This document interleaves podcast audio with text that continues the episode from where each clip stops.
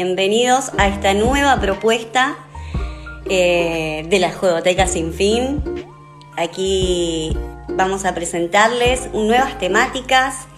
Este espacio eh, ha sido creado con la intención de poder conversar con especialistas, ¿no es cierto?, del mundo del juego, la educación, eh, todos los valores que están alineados con nuestro propósito como institución, dedicados, ¿no es cierto?, al trabajo en la comunidad Em, transmitiendo los derechos del niño eh, y la adolescencia, haciéndolos valer a través del juego. Y bueno, hoy tenemos una invitada especial, pero antes eh, de sumarla, que ahí ya la vemos conectada, antes de sumarla, voy a agregar a Sofía, una persona muy importante para nuestra institución, que ella misma se va a presentar. A ver, Sofi, tenés que aceptarme la invitación que ahí te mandé. Una vez que la tengamos a Sofi conectada. A ver. Bueno, me dice que necesitas la última versión de Instagram para conectarte, Sofi, así que no te puedo sumar. Voy a sumar directamente a la invitada. Fíjate si vos, Sofi, podés conectarte mandándome vos la invitación. Pero mientras tanto la sumamos a Paola. Así no la hacemos esperar. Muy bien. Paola Dickstein. Hola. Buenas tardes, Paola. ¿Cómo estás? Hola, Jessy. Buenas tardes. Bueno, muy bienvenida, gracias por aceptar la invitación a este espacio. Eh, por favor. Estamos abriendo esta nueva propuesta para, la comunidad, ¿no es cierto? Para poder acercar mayor información de la mano de especialistas como vos, ¿no es cierto? En este caso, así que si me permitís voy a hacer una breve presentación sobre vos. Sí, claro. Eh, que sos psicóloga, psicoanalista, profesión a la cual te dedicaste durante muchos años a la parte clínica, al trabajo con niños específicamente. Luego te pasaste, ¿no es cierto?, a la parte de la literatura infantil y juvenil específicamente, eh, enamorada por los libros y por poder acercar a la gente, a los lectores y los libros más precisamente. Y te describís también como una niña, ¿no es cierto?, que te gusta jugar con las palabras. Así que vamos a comenzar por ahí. ¿Cómo es esto del juego con las palabras para vos? Bueno, a ver, bueno, primero gracias por la invitación, la verdad que es un honor. Em, yo suelo entrevistar gente, así que es raro que hoy me entrevisten a mí, pero está bueno aceptar el juego también. claro que sí, es, em, distinto. Es distinto, es un desafío. Bueno, vamos a jugar entonces. Em, a ver, porque por un lado está el juego con las palabras, que me parece que me sucede un poco lo que les pasa a los chicos pequeños, ¿no? Viste que cuando uno les acerca, eh, digamos, cuando uno empieza a acercarles el mundo del lenguaje a los chicos, se los acerca a través de música, canciones, nanas, juegos de manos, poesías. En general se comparten poemas rimados, porque tiene que ver con... Em, todo lo que tiene que ver con, la música y la poesía y, el juego de las palabras tiene que ver con un ritmo, con una musicalidad eh, que, que, remeda algo muy, muy primario que tiene que ver con, eh, con el sentirse mecido, con la voz de la madre o quien lo acunó, con esos primeros momentos y mucho más atrás con el, digamos, el latido del corazón, que es la primera música el primer ritmo, ¿no? Que escucha, que escuchamos. De algún modo uno continúa con ese hilo y con esa música cuando comparte con los chicos lecturas que son sonoras, musicales, y yo creo que producen un efecto muy fuerte de em, digamos, de deseo de repetirlo porque genera placer, porque uno se siente mimado, acunado. Eh, y a mí me, pasa eso, que me gusta jugar con las palabras. Em, hay algo que se llama gitanjáfora, que son palabras em, inventadas, que para mí tiene un efecto alucinante, que tiene mucho de juego. Y bueno, y con esto me fascino. Si querés, les puedo leer una cosa muy cortita para justamente me hace para... acordar un poco al guiglico, ¿no? De Cortázar. Claro, bueno. Me gusta la idea. Es un poco eso. Y la idea con los chicos me parece que tenemos que intentar hacer los mediadores o los padres o los docentes, bueno, todos somos mediadores en ese sentido, mediadores de lectura, es intentar que ese primer hilo del que siempre gustan prenderse, el hilo de los poemas y la poesía y las canciones, que no se corte.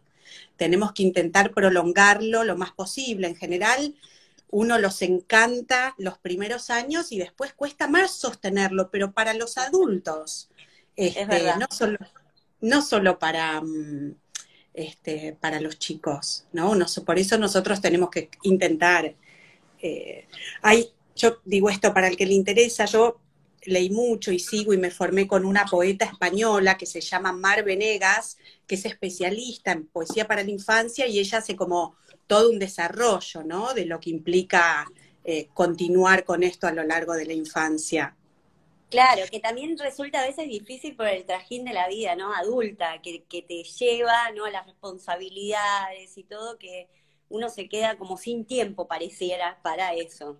Bueno, justamente, yo creo que como adultos tenemos que proponernos armar esos paréntesis, ese espacio no apurado, ¿no? De algún modo, metafóricamente, ponernos al niño en el regazo y generar ese momento mágico, que además justamente tiene la impronta no solo del juego y de adentrarse en el mundo de las palabras, sino eh, viste, que quede la huella de ese paréntesis, de ese tiempo no apurado, compartir con cariño, ¿no?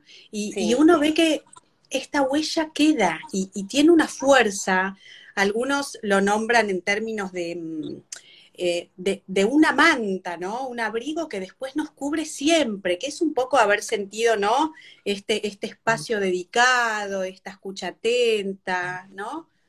Sí. Y mm, bueno, por eso a veces se arman rituales tan lindos que está bueno que los sostengamos a pesar del trajín de esta vida moderna, de leerles en la merienda, antes de dormir, a la mañana, viste como que sean pinceladas durante el día o un momento, pero sostenerlo, ¿no? De algún modo. Total. Este... Pavo, ¿sabes que te hago un paréntesis? Porque me gustaría ahora como compartir esta lectura que, que nos vas a acercar.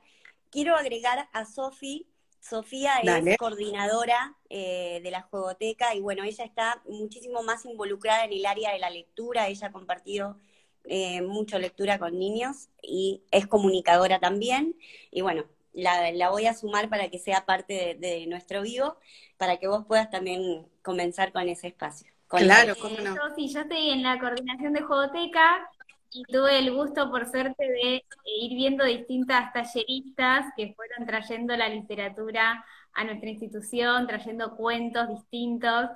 Eh, estuve chusmeando un poco el Instagram tuyo, Paola, eh, y bueno, encontré muchos, muchos libros que nosotros también leemos, que nosotros traemos muchos tipos de libros.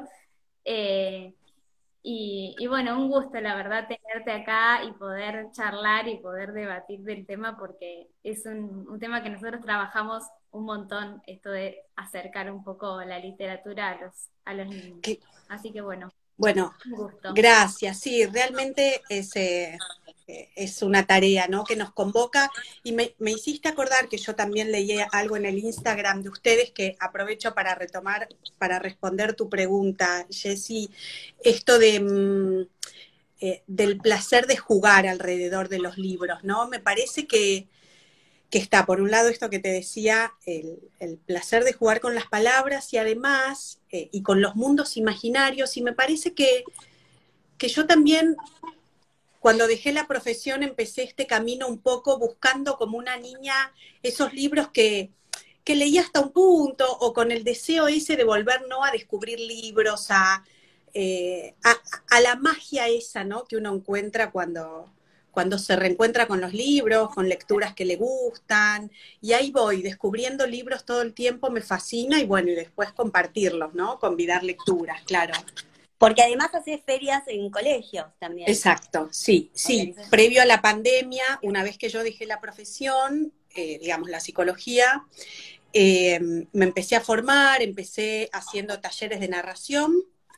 Los talleres de narración me llevaron a querer eh, profundizar en el estudio de la literatura, así que eh, estudio, digamos, bastante teoría, ahora hago una diplomatura en literatura infantil y juvenil y siempre hago taller de escritura, clubes de lectura, eh, bueno, eh, talleres de poesía, sí, distintos aspectos de la formación que me van nutriendo, ¿no? También, bueno, sí, les quiero leerles. Dale. Dale, ahí, ahí va con eso, le iba a decir a Sofi, no sé si lo llegaste a escuchar, Sofi, pero bueno, acá Paola tiene un texto para compartir eh, que me parece interesante para, para que lo escuchemos. Eh, te cuento, Sofi, para los que se sumaron recién, eh, Jessy me preguntaba por el placer que siempre cuento que me da jugar con las palabras y les voy a, a leer una poesía que tiene que ver con eso, con las palabras juguetonas. Cuento sin ton, pero con son, así se llama, es del Bornemann y está en el libro Disparatario. Bien. Bajo un calpo de ligubias, un crocepo se trimaba, y mientras con siete mubias, don Blopa lo remalaba. Tanto y tanto se trimó, tal crocepo enjalefado, que don Blopa lo irimó, creyéndolo occipitado. Moraleja, quien se trime bajo un calpo de ligubias, las consecuencias estime y no confíe en las mubias. Tal vez no entiendas lo loco de este idioma ni con lupa. El caso es que yo tampoco, pero a mí no me preocupa. Como no existe el crocepo y Don Blopa es un invento, te confieso que no sepo por qué te conté este cuento. Muy bueno. Muy bueno.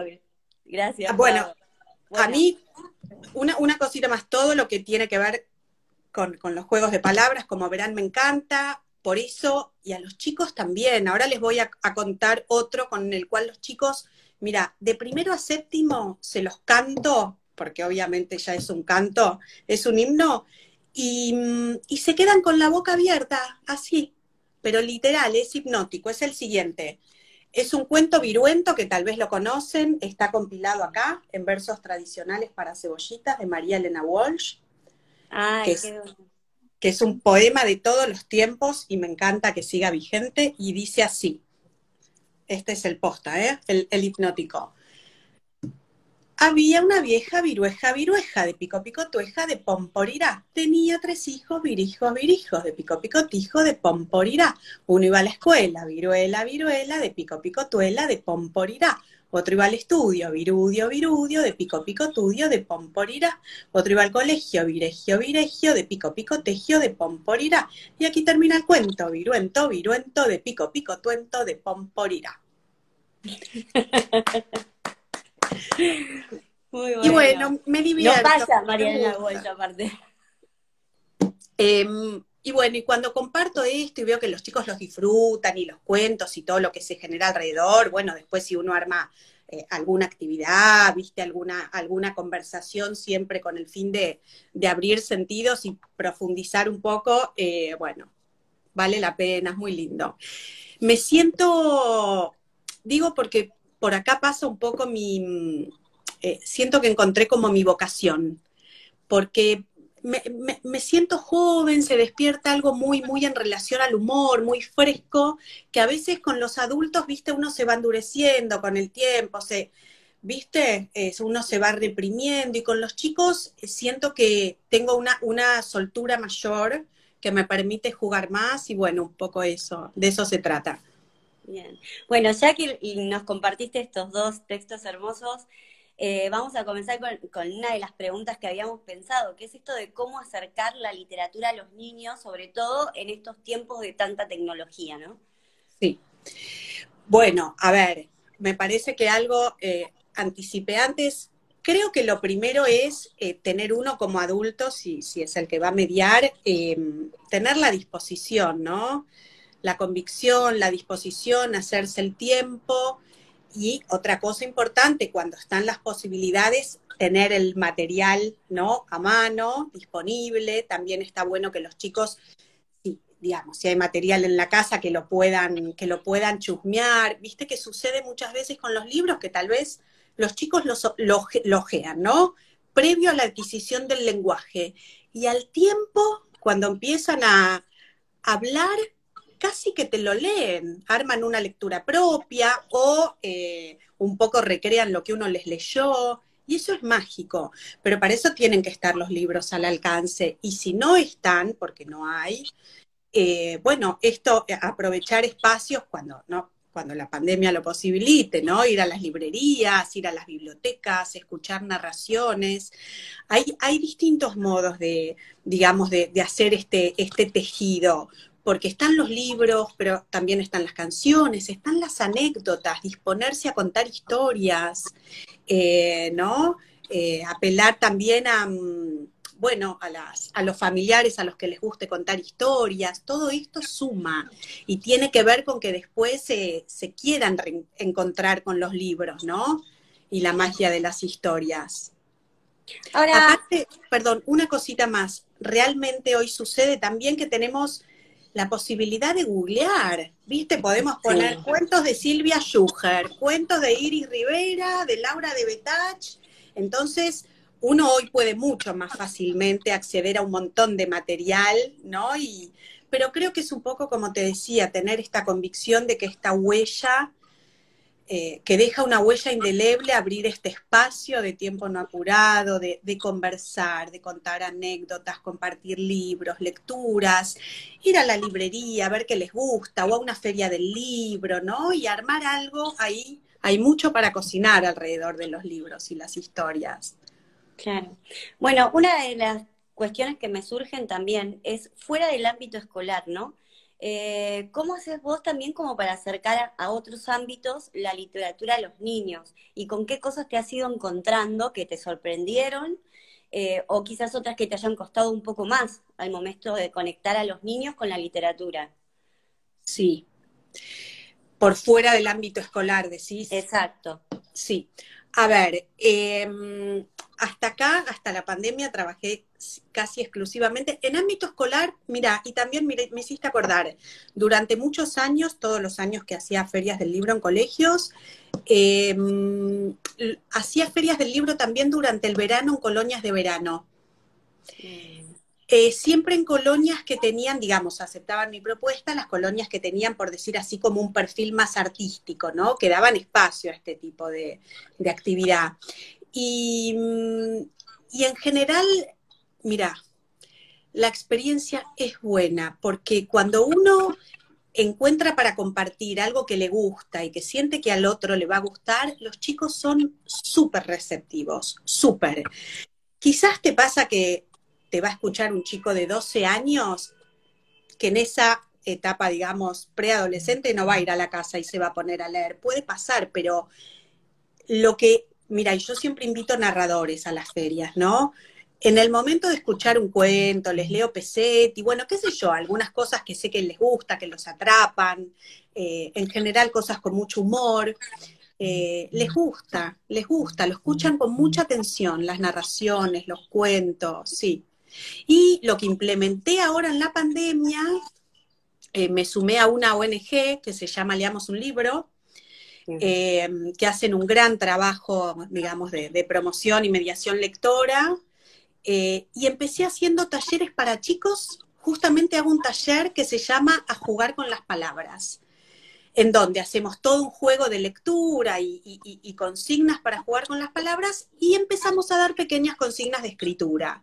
Empecé con esto en el verano y lo continuó, lo continuó hasta ahora, también por fuera ¿no? de, la, de la ONG y con resultados increíbles, porque los chicos que se dan el espacio, ¿no? Para escuchar un cuento, una poesía, bueno, se, disponen, ¿no? Pero claramente también, para que esto suceda, tienen que estar los adultos, ¿no?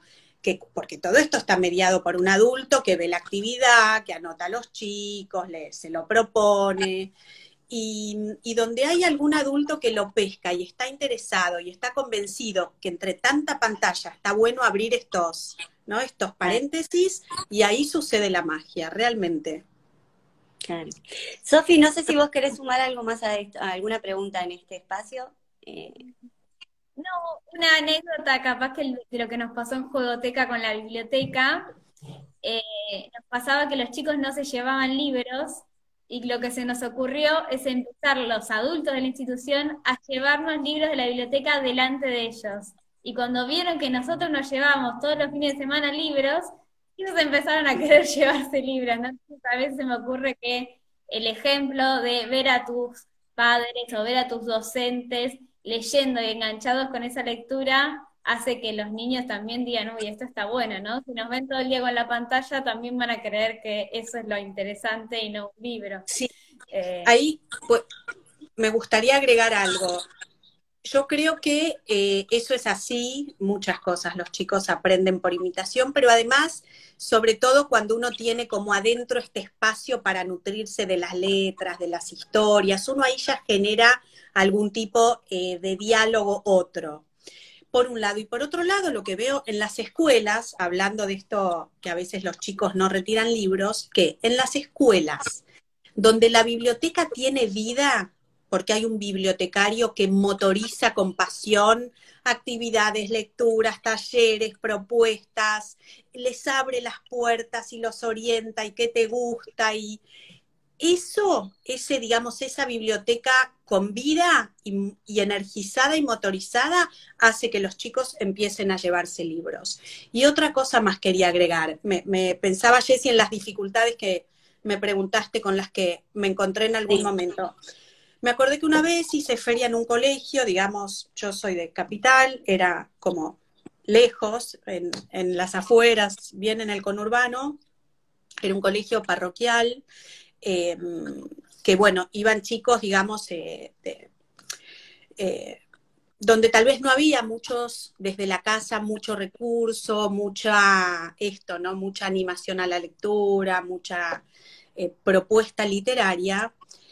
Y me encontré como que a veces había que franquear algo para poder, ¿no? Acceder a, a, a que los chicos, pero digo, yo me encontré con esa barrera, pero también yo no hago un trabajo continuo en un colegio, digamos, que se prolongue a lo largo del tiempo. Lo mío es una feria, es un corte transversal en el tiempo más bien, pero lo que sí veo y estoy convencida eh, por, por los talleres que hago y por lo que me sucede con los chicos en los colegios, cuando estoy, los conozco de año a año, veo el trabajo que hace el colegio, o cuando trabajo toda una semana, que todos son procesos y los chicos de a poco van como, por un lado, adquiriendo la posibilidad de, momentos más largos de escucha, de abrir preguntas, de preguntar más, querer más. Son procesos que se van dando, ¿no? No todos los chicos están habituados, pero bueno, justamente uno va armando el juego y haciendo girar la rueda. Claro, totalmente. Depende, como vos decías, 100% eh, del adulto. Eh, en eso nada, no, hay otra, otra cosa, se me ocurre, ¿no? Después, eh, cuando pasamos más a lo, juvenil, a juvenil, ¿no? La literatura juvenil, el trabajo con adolescentes también, que a veces por ahí estando en otra etapa, es como que cuesta que presten atención. ¿Cómo encarás el trabajo con adolescentes y cuál sería la diferencia eh, con respecto a los niños? A ver, no, em, yo no trabajo tanto con adolescentes, en general trabajo con niños, siempre en nivel inicial y primario, pero sí se me ocurre que, digamos, trabajé mucho tiempo en una editorial que tenían una, mm, eh, bueno, en Editorial Norma, que tienen una colección juvenil impresionante, que es la de Zona Libre, que tienen títulos muy, muy, muy lindos. Y digamos, se me ocurre que em, hay que pensar qué lectura uno les va a acercar, algo, algo que les atrape, que los convoque por algún motivo y por otro lado, eh, creo que está bueno siempre con ellos eh, preguntarles, ¿no? ¿Qué les gusta? ¿Qué les interesa? Eh, siempre si son lecturas desafiantes, aceptan el desafío y después abrir momentos de diálogo que los convoquen, ¿no? Y donde ellos puedan, bueno, plantear si les gustó o no, por qué, en qué los interpeló la lectura. Creo que la lectura que vale la pena es aquella que que interpela, que conmueve, que abre preguntas, que permite ver otros mundos. Y a los chicos esto les, esto les gusta. Este, sí, sobre todo en esa etapa ¿no? de la vida en la que por ahí uno se encuentra con tantas inquietudes, ¿no es cierto? Con tantas preguntas respecto a la vida en general. Absolutamente. Bueno, cuando uno, por ejemplo, puede leer en una, en una novela juvenil, eh, qué sé yo, que una chica adolescente quedó embarazada, que los padres del otro se separaron, que el otro tuvo un accidente fatal. Eh, bueno, son libros que en general los convocan a los jóvenes. Este, o, algún chico que, que, por algún motivo serio se encerró y le cuesta comunicarse con el mundo en general, este, o algún chico que se enfermó. Bueno, sí, bueno, Sofi, vos como eh, con los chicos, que tenemos una población también bastante adolescente, ¿qué pasaba en el momento de la lectura, por ejemplo? Eh, sí, era bastante difícil. La verdad que estamos como con el desafío ahí buscando, buscando respuestas, ¿no? Con los, con los más adolescentes. Eh, creo que tenemos más preguntas que respuestas a eso. Eh, se enganchaba mucho con los de Elige tu propia aventura, por ejemplo, no sé, eh, eran entre los de 12, 11, 12, porque son los, los más grandes que, suelen venir, ¿no? Todo lo que era más interactivo solía engancharlos más, cuando tenían más participación, más selección, pero también, ¿no? Como más preguntas que respuestas en términos de los adolescentes. A mí, bueno, un poco esto, perdón, Pavo, pero me hace pensar en lo que decías vos al principio, ¿no es cierto? O sea, esta importancia de acercarnos a los libros, pero también desde el juego. La importancia de jugar. Sí, y además, em, a ver, se me ocurre pensando en los adolescentes, eh, primero que claro, tiene que haber material atractivo como para ellos, ¿no? Eso por un lado hablando ¿no? de un espacio de biblioteca, cuando, bueno, el espacio se conforma para eso. Eh, después también uno les puede preguntar, se puede hacer alguna especie de sondeo.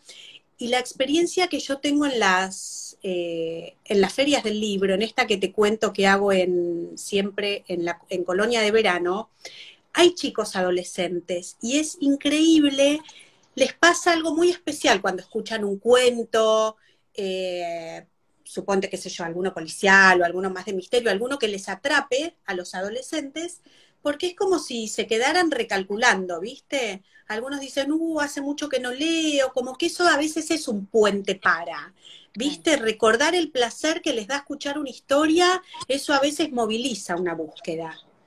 O, por ejemplo, que es lo que yo hago todo el tiempo y me sucede, les leo, suponete, un cuento re divertido de Pesetti, ¿no? Les cuento en qué libro está, cómo es el libro, qué tipo de cuentos hay, y muchas veces después van a buscar el libro. Y sí, lo otro que se me ocurre, si, sí, sí, está el espacio y los chicos tienen ganas, es armar así algún tipo de taller alrededor de, por ejemplo, de algunos cuentos y hacer lecturas, ver qué pasa, que les gusta ir eligiendo un poco en función de eso. Seguramente alguna, miren, les voy a pasar un chivo y, van a poder preguntar esto. El lunes yo voy a entrevistar en mi, en mi Instagram a Daniela Rosito, que es la directora de esta ONG que les mencionaba, leamos un libro. Y ella es docente de nivel secundario, es profe de letras, es muy, muy capa, sabe mucho. Y ella tiene mucha experiencia en secundario con adolescentes, así que van a poder preguntar. Es una buena oportunidad. Buenísimo, bueno. Les va, a poder, contar un poco más que yo, sí. Para nuestros seguidores también, bueno, después compartimos el flyer también. Dale, sí. Sí, sí, hoy ya lo subí. Otra cosa, siguiendo un poco lo, lo anterior que te había preguntado, cómo notás vos o cómo vivís, mejor dicho, la diferencia ¿no? entre la lectura digital y el libro. Y cómo influye esto también, ¿no? Eh, eh, en el trabajo con la literatura infantil, sobre todo. mira, a ver, ahora es una muy buena pregunta, porque ahora muchos eh, docentes se preguntan esto, cómo seguir compartiendo literatura en virtualidad para, que no decaiga ese espacio de compartir libros. es un desafío, pero se puede. Hoy, digamos, en otro momento uno no lo hubiera hecho, pero hoy uno echa en mano de libros digitalizados para poder compartir lecturas. Algo que se pone en juego ahora es la voz, la oralidad, el hecho de a veces compartir algunas, em, algunos cursos. Eh, a veces para algunos docentes la única vía de comunicación es el WhatsApp. Entonces, buscar esa vía para compartir algún intercambio, algún cuento, alguna pregunta, algún poema. Puede ser, bueno, hoy cada uno comparte una poesía, supongamos, pero tratar de seguir dándole curso a la literatura a pesar de, ni que hablar en un Zoom que se puede hacer una lectura, un intercambio riquísimo, y de algún modo, como no todos tienen el libro, Em, se juega mucho más a leer en voz alta, se pone el cuerpo y este tiene, es un registro muy interesante también. Mira, a mí me pasa ahora en el taller que hago con los peques de a jugar con las palabras, por el tipo de espacio, al ser Zoom, tienen muchas más ganas de leer en voz alta, es todo un desafío más que escribir. Todos quieren leer en voz alta, entonces leen trabalenguas, leemos poemas, eh, y, es un juego, se transforma en un juego también la lectura en voz alta. Es todo un desafío ver, bueno, cómo, eh, qué clima se genera o cómo hace uno con la entonación para determinado cuento, ¿no? Bueno, se abren otros desafíos, pero se puede, claro que sí. Ahora, ¿qué notas también que ha ido mutando, más allá de lo evidente que es la virtualidad, la virtualidad, ¿no? Pero digo, ¿Qué, notas vos y qué sentís que ha ido notando a través del tiempo la literatura? ¿Cómo ha ido mutando a través del tiempo la literatura infantil sobre todo, no? A ver, yo soy de las que en gran medida eh, se queda con los clásicos. Me parece que hoy surgen, hay, a ver, hay propuestas bellísimas, interesantes, de calidad. A ver, hubo un gran crecimiento en el campo editorial, sobre todo de la literatura para niños, en lo que es em, el libro álbum. Eh, han surgido cosas eh, geniales de, valor artístico, ¿no? De hecho, en ese sentido se ha hecho toda una apertura porque es todo un modo de leer, de mirar el mundo, de generar una experiencia estética, de valorar un objeto artístico. Se ha dado toda una apertura también tenemos escritores excelentes y se producen desde hace años cosas excelentes. Tenemos a Ricardo Mariño, bueno, Iris Rivera, Silvia Schuger, Cecilia Piso, bueno, tantísimos otros. Hay mucha buena literatura. Lo que sí veo a veces que sucede es que, para mi gusto, ¿no? Eh, es, interesante que haya cosas que se reversionen, algunos cuentos clásicos, pero a veces sucede que eh, me parece a mí se quiere como hacer algo de vuelta demasiado utilitario o pedagogizante con la literatura. Entonces escribimos libros para, para que no tengan miedo, para no discriminar. Y a veces, el otro día una profe nos decía que a veces estos libros envejecen pronto porque eh, porque no tienen buen nivel literario y porque a veces, o sea, ¿por qué persisten los clásicos? Porque nos siguen conmoviendo, porque evidentemente manejan algo, ¿no? De una fantasía universal, algo que nos pasa a todos y que sigue vigente, ¿no? Y a veces, bueno, es inevitable que como producto de una época surja literatura que no siempre nos convence, ¿no?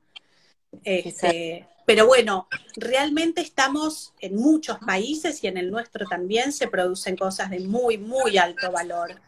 Pero bueno, sí es interesante también, me parece, yo ahora que estoy haciendo una diplomatura y por ahí vi alguna compañera, hay gente muy, muy, que sabe mucho, que le fascina el tema, pero bueno, quizás para los docentes que tanto no, tanta formación no han tenido, es importante nutrirse, ¿no? Al momento de compartir libros y ver, bueno, qué se comparte, cómo, que es un libro de calidad, ¿no? Y el otro día decía una docente, todo aquello que nos permita construir un saber, eh, abrir sentidos, que lo deje al chico pensando, que lo interpele, que se haga preguntas, bueno, todo esto eh, vale la pena.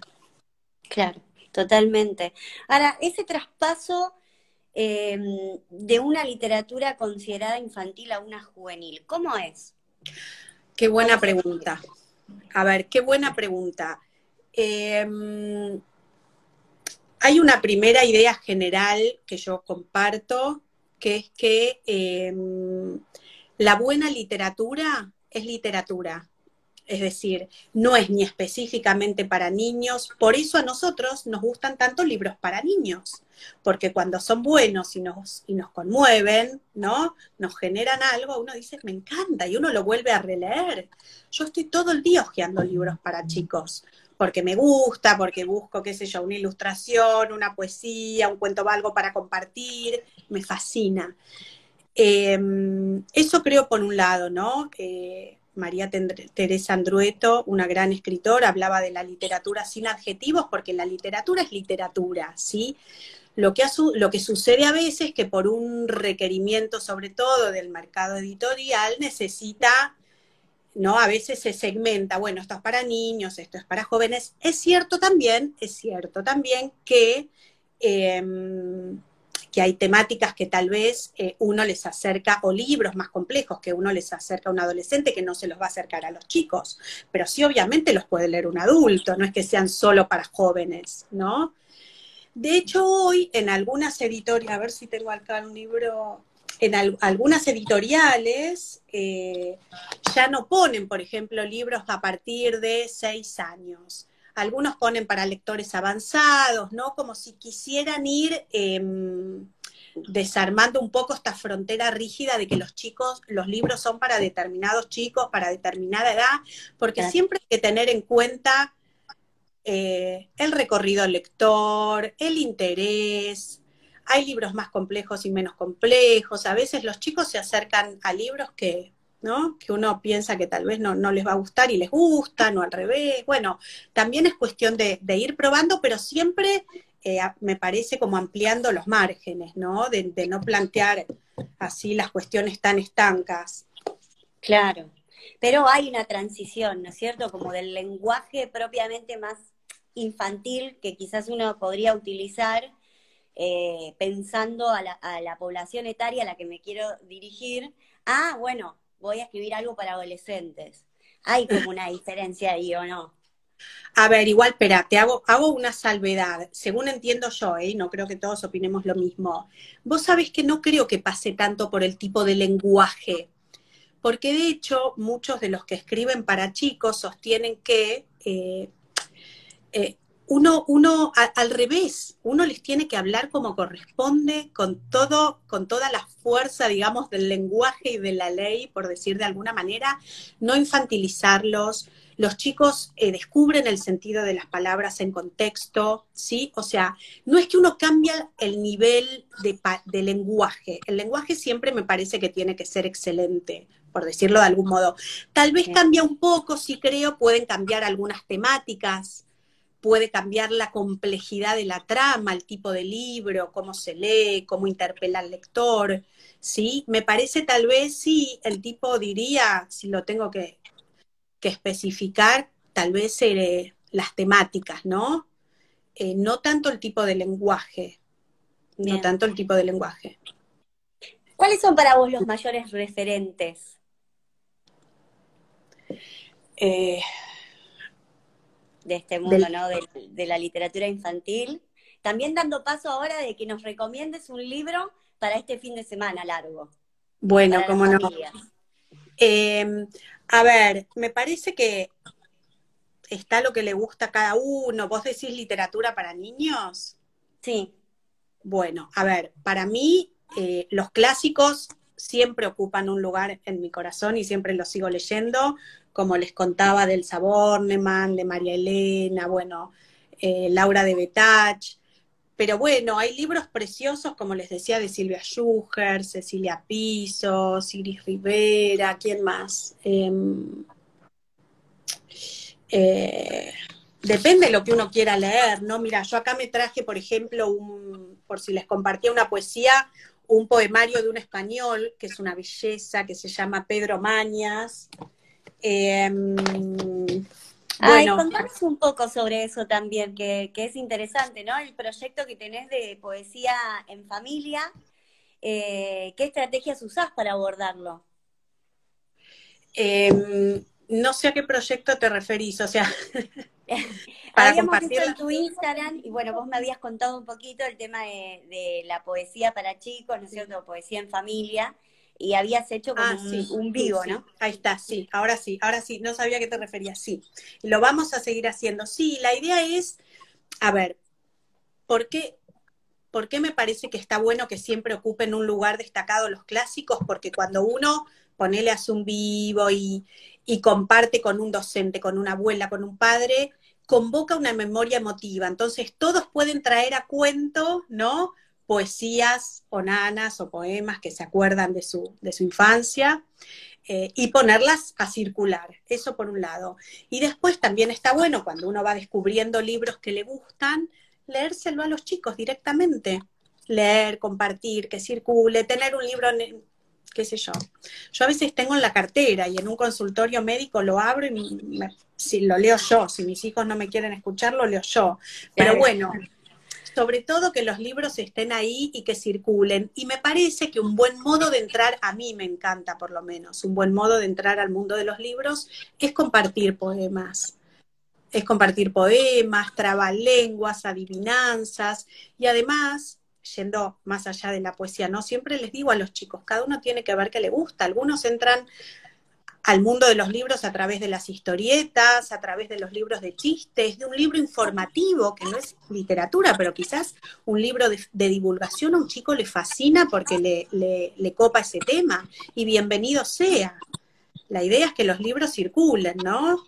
Y bueno, cada uno tiene gusto. Pero bueno, a mí esto de compartir poesía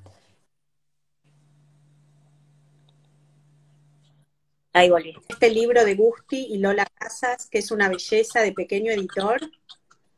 Les puedo, les voy a leer una, la importancia de la escucha, dice a Euge, que es, una, escritora mendocina, a ella también la leo. Em, ¿Les puedo leer una, una adivinanza?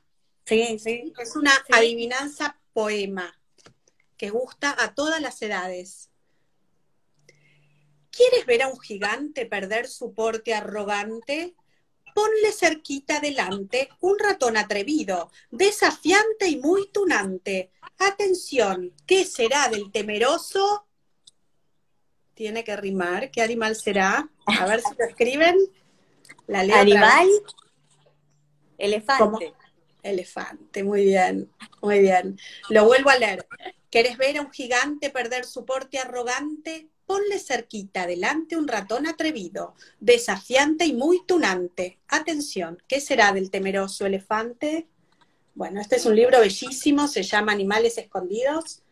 Son todas, em, bueno, las adivinanzas y trabalenguas son imanes realmente para los que quieren como empezar a jugar con los chicos a través de lecturas y, y los leen en voz alta y adivinan y se van acordando y uno les puede pedir que traigan, ¿no? Al próximo encuentro.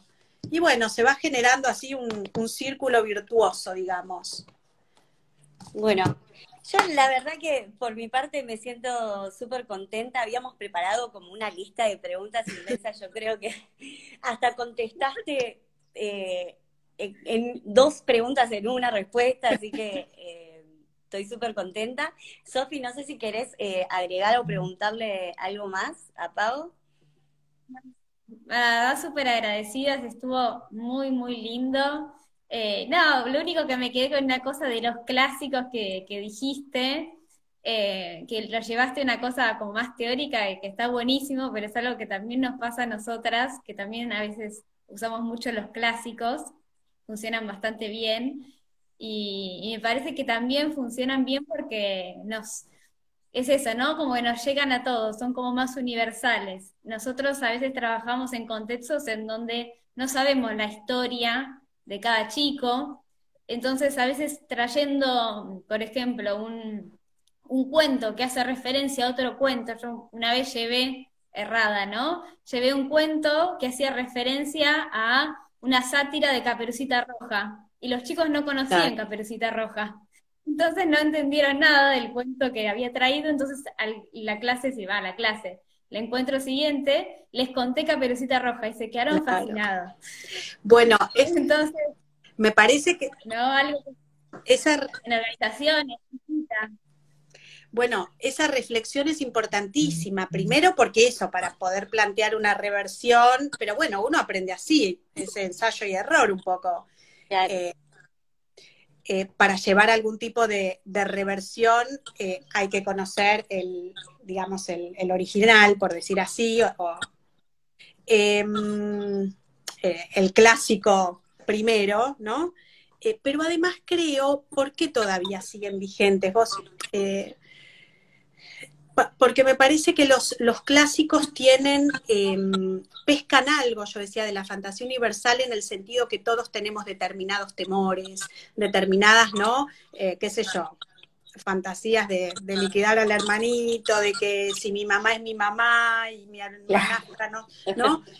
Eh, el miedo a los monstruos o el miedo a, el miedo a los monstruos, bueno, el miedo a los lobos, entonces...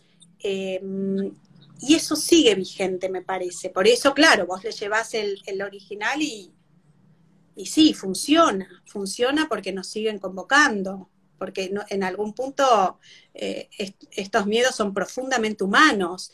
Y, lo que yo decía, en cambio, algunos libros que se van escribiendo en la actualidad en función de otros emergentes sociales y no siempre surgen ¿no? de una cuestión tan tan inconsciente o tan intrínsecamente eh, humano. O tan universal también. Tan universal, claro. Estaba pensando, me, bueno, me, preguntabas qué libro eh, para este fin de semana.